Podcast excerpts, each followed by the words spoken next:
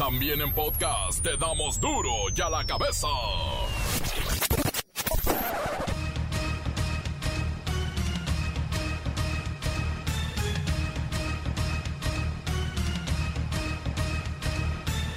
Jueves 6 de mayo del 2021 yo soy Miguel Ángel Fernández y esto es duro y a la cabeza sin censura.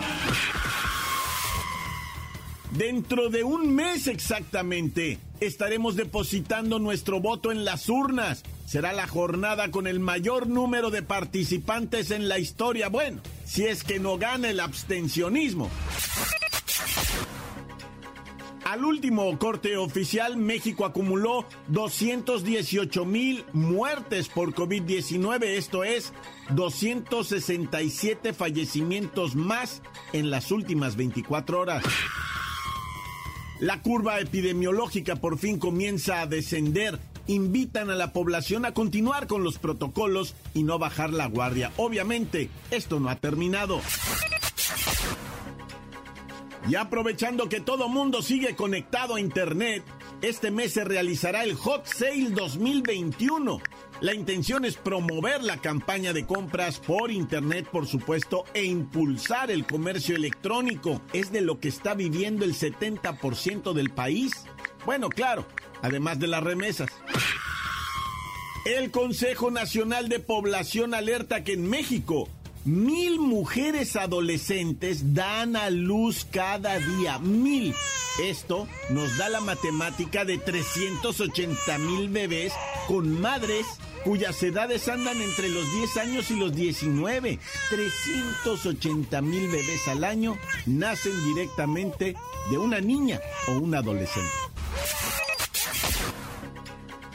Una reciente investigación revela cómo opera el crimen organizado a través de las redes sociales. Uf, por ahí reclutan, compran, venden, extorsionan y también ejecutan.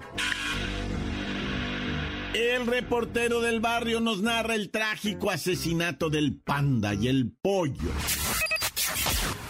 La bacha y el cerillo tienen las semifinales de la Conca Champiñones y hay fiesta, hay fiesta en la Femex Food le pasaron por encima la MLS. Comencemos con la sagrada misión de informarle porque aquí no explicamos las noticias con manzanas, no, aquí las explicamos con huevos. Llegó el momento de presentarte las noticias como nadie más lo sabe hacer. Los datos que otros ocultan, aquí los exponemos sin rodeos.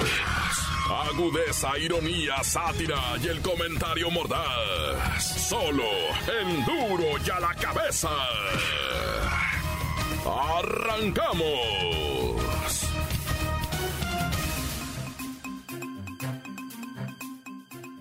La temida curva epidemiológica en México se mantiene en descenso. Comenzó a bajar hace 14 días y según el reporte oficial, hoy hay solo 21 mil casos activos, para ser exactos, y citar a la Secretaría de Salud, 21 mil 246 casos activos. Las muertes confirmadas por la enfermedad desde que inició la pandemia ascendieron a 218.007 decesos. Así es que es tiempo de ir con Siri.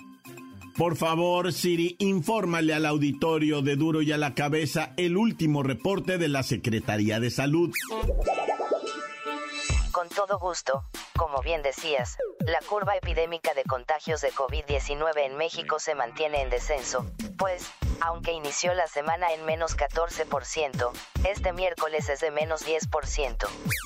De los 2.543.083 casos estimados acumulados, solo 21.246 se encuentran activos, es decir, son síntomas en los últimos 14 días. Por su parte, las muertes confirmadas por la enfermedad desde que inició la pandemia ascendieron a 218.007. La ocupación hospitalaria de camas generales es de 11%, sin ningún estado de la República por encima del 30%. En el caso de las camas con ventilador para pacientes críticos, la ocupación creció un punto porcentual llegando a 17%, pero con un solo estado por encima del 30%. Hasta aquí mi reporte, patrón. Gracias Siri y a pesar de que las tendencias van a la baja, es necesario seguir participando con los protocolos que ya todos conocemos, sobre todo el cubrebocas, constante lavado de manos y mire, la sana distancia cuando se puede, porque a veces vamos en el transporte público y no hay manera. Duro ya la cabeza.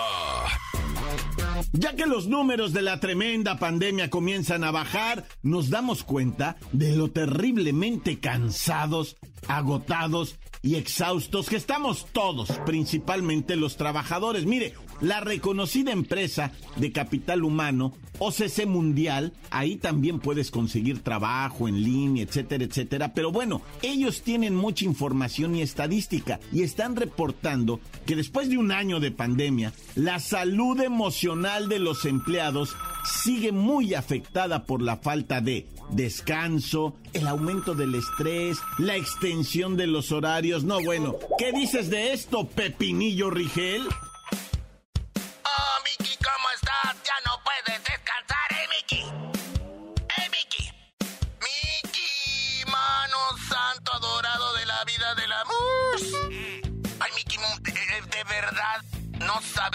Agradezco. Gracias por tocar este tema.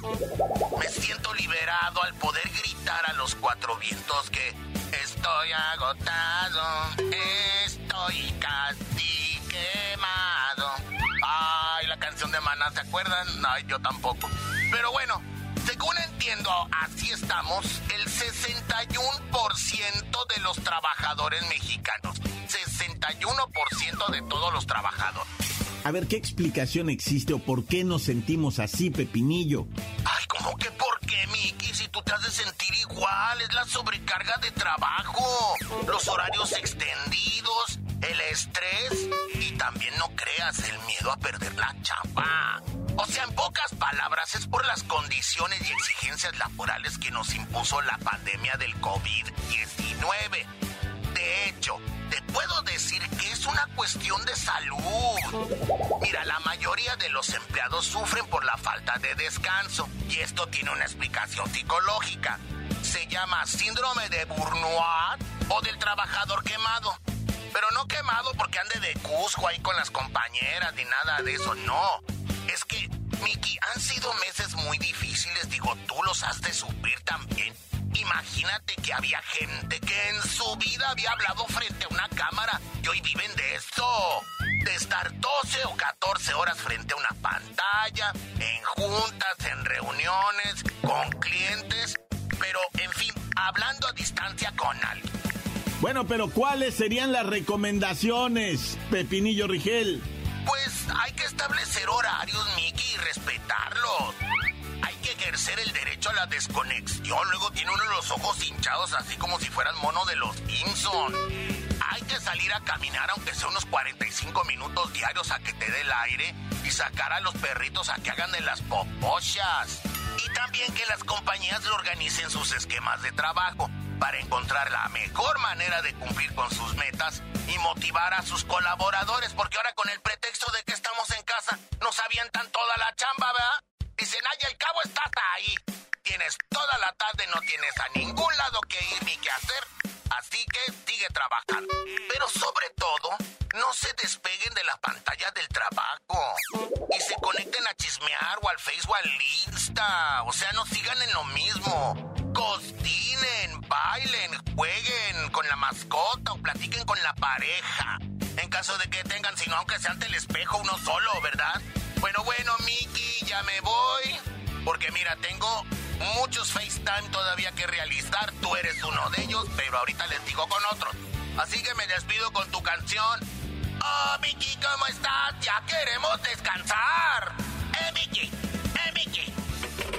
Mire, ahorita rápidamente investigué. El síndrome de burnout está vinculado al desgaste profesional y agotamiento mental, también emocional y al físico de cualquier empleado.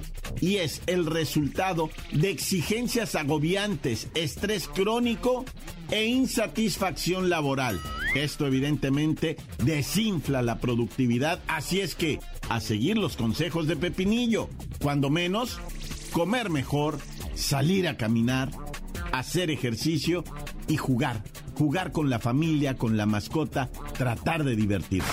Encuéntranos en Facebook, facebook.com, diagonal duro y a la cabeza oficial. Estás escuchando el podcast de Duro y a la cabeza. Síguenos en Twitter, arroba duro y a la cabeza.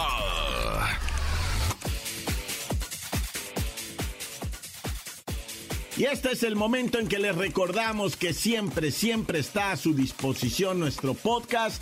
Solamente tienen que ir por él a Facebook, a Twitter o a Himalaya.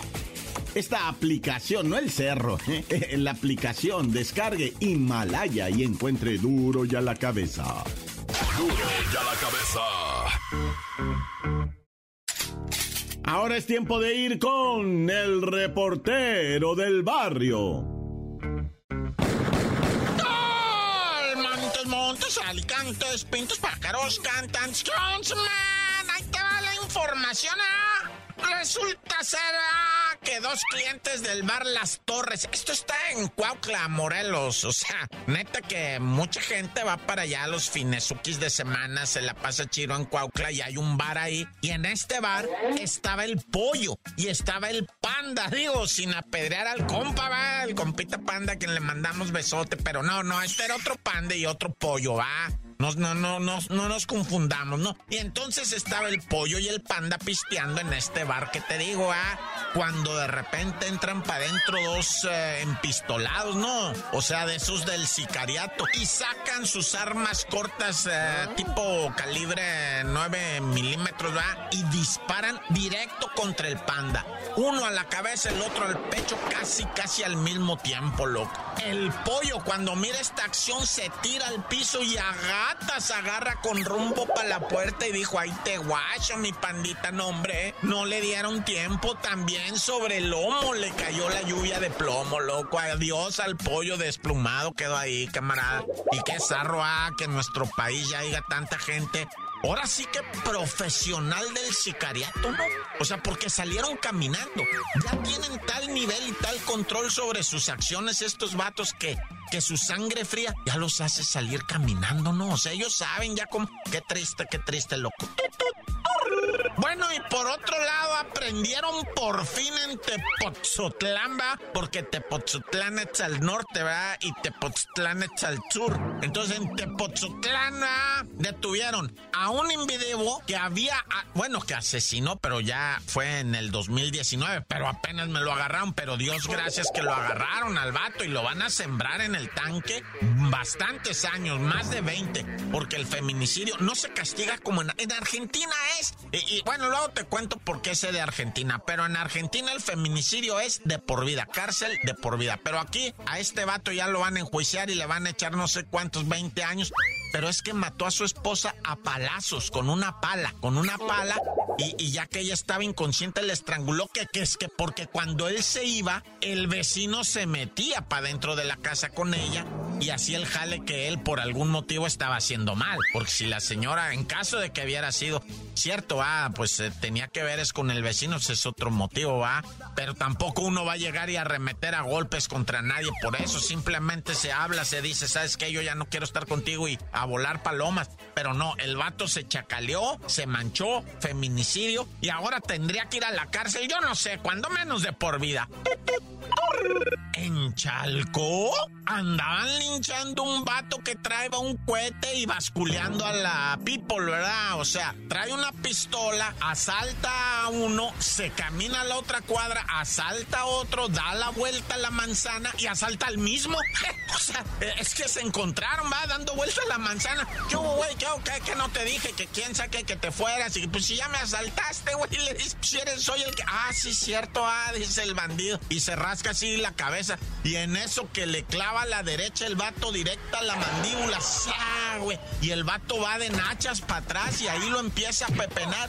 y a gritar la voz de alarma, ratero, ratero, ratero, y sale la gente y lo empiezan a patear todos. Y otros dos salen con, conocen los asadones, con asadones, a darle con los asadones al vato. Órale, hijo, no, pues llegó la policía, lo iban a desbaratar, lo iban a hacer cachito. Esos asadones son filosísimos. Hasta piedras parten con esos. Neta, la gente que sabe manejar allá en el Estado de México manejan el asadón como solamente los dioses, lo. Y le estaban dando con los asadones. Pero dice un vato, yo le daba de canto, dice el ay, casi lo desbarata. Oye, y en Valle de Bravo, en una comunidad chiquita que se llama San Juan Atezcapán, ahí hicieron un convivio puro adolescente, ¿verdad? Puro adolescente, 16, 17 años, pero a una chiquita de 17 años, un mendigo sátrapa, ¿verdad? La drogó con unas gotas de no sé qué cosa, mejor ni decir nombres porque da uno ideas, ¿verdad? Y la muchachita quedó inconsciente cuando reaccionó. Estaba en otro lugar, estaba en Santa María Pipioltepec, donde pues la morra salió de la casa y dijo, autoridades me, me, violaron sexualmente, abusaron de mí, me drogaron a este muchachito y lo agarraron un mentado Marco de 21 años. Fue él, fue él. O sea, la morra lo señaló y hay testigos y etcétera, etcétera. Total que este mentado Marcos también va a ir a la cárcel y esto ya no lo debemos permitir. Y esta información es para que tú la malicies, ¿verdad? Y sepas también cuidarte, dónde andas, qué tomas, enseñarle a tus hijos que no cualquier trago puedes agarrar de cualquier güey te van a hacer algo. O sea, racía, hay que enseñarle a los plebes, va, a conducirse y uno mismo andar a las vivas. Pues como que una morra te, te, te citó en el Facebook y tú vas ahí a meterte un cuarto de motel que porque le gustaste. ¿Cuándo? Eso no. Y al rato te pelonan, sales hasta rasurado con depilado brasileño. No te dejan ni los, ni los sobacos. O sea, no, te loco. Bueno, ya, mucho verbo debilita. Tan, tan se acabó corta. La nota que sacude. ¡Duro! ¡Duro ya la cabeza! Encuéntranos en Facebook. Facebook.com. Diagonal Duro y a la cabeza oficial. Esto es el podcast de Duro y a la cabeza. Ah, qué contentos están en la Federación Mexicana de Fútbol. Le pasaron por encima la MLS en la Conca Champiñones. Vamos con la bacha y el cerillo. ¡La bacha! ¡La bacha! ¡La bacha! ¡La misma bacha! La bacha, la bacha, la bacha.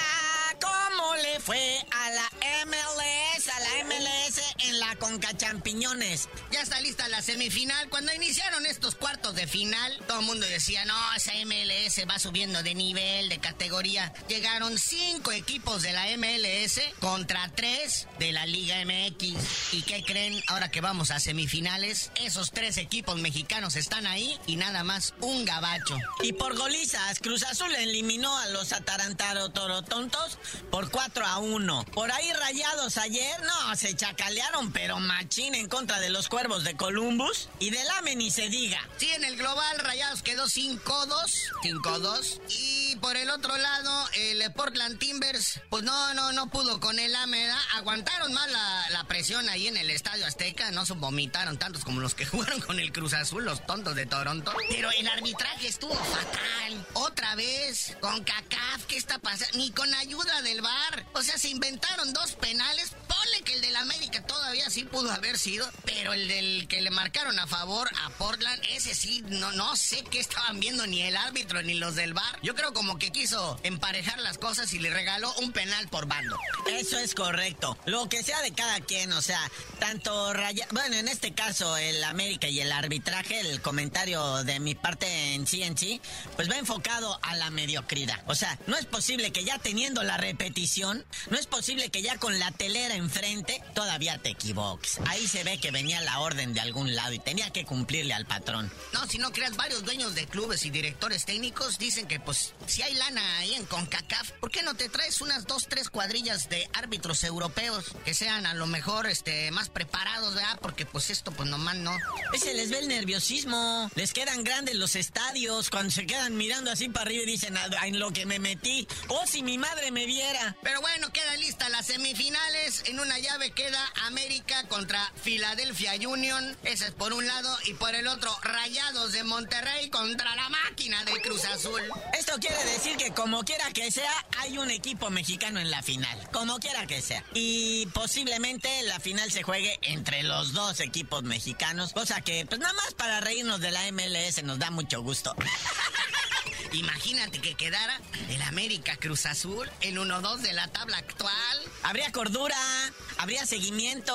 Pues, nada más me gustaría que ver eso. El clásico joven. Lo único malo es que hay que esperar hasta agosto, septiembre, la ida y la vuelta de las semifinales de esta Conca Champiñones y la final final es hasta el 28 de octubre. Bueno, pero eh, para esos tiempos, Dios mediante, ya estaremos vacunados. Y mira cómo poco a poco se están abriendo ya los estadios. Mira el de León. 50% de aforo les permitieron. El gobierno del estado dice, en vista de que nos hemos portado muy bien, de que hemos seguido los protocolos y todo, se autoriza, ¿verdad?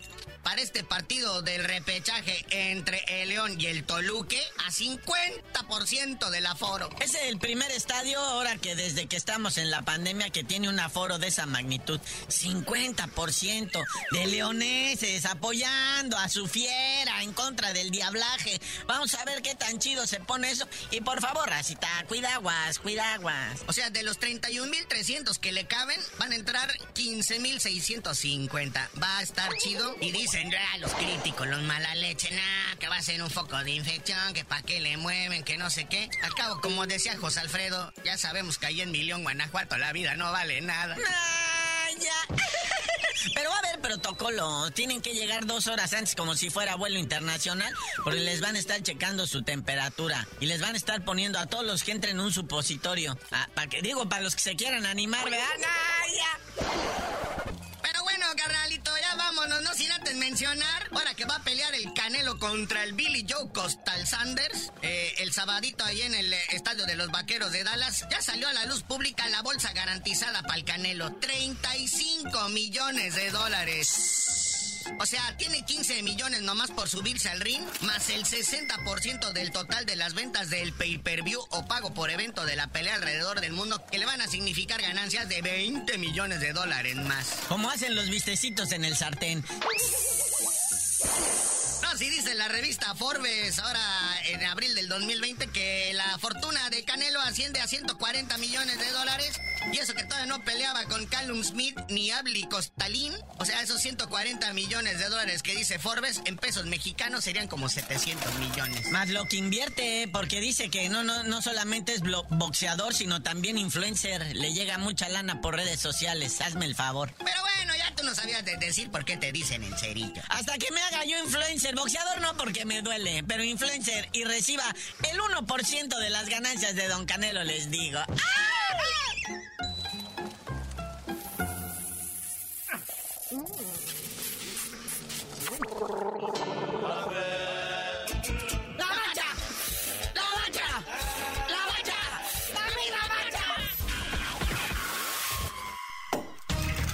Por hoy el tiempo se nos ha terminado. Le damos un respiro a la información, pero prometemos regresar para exponerte las noticias como son.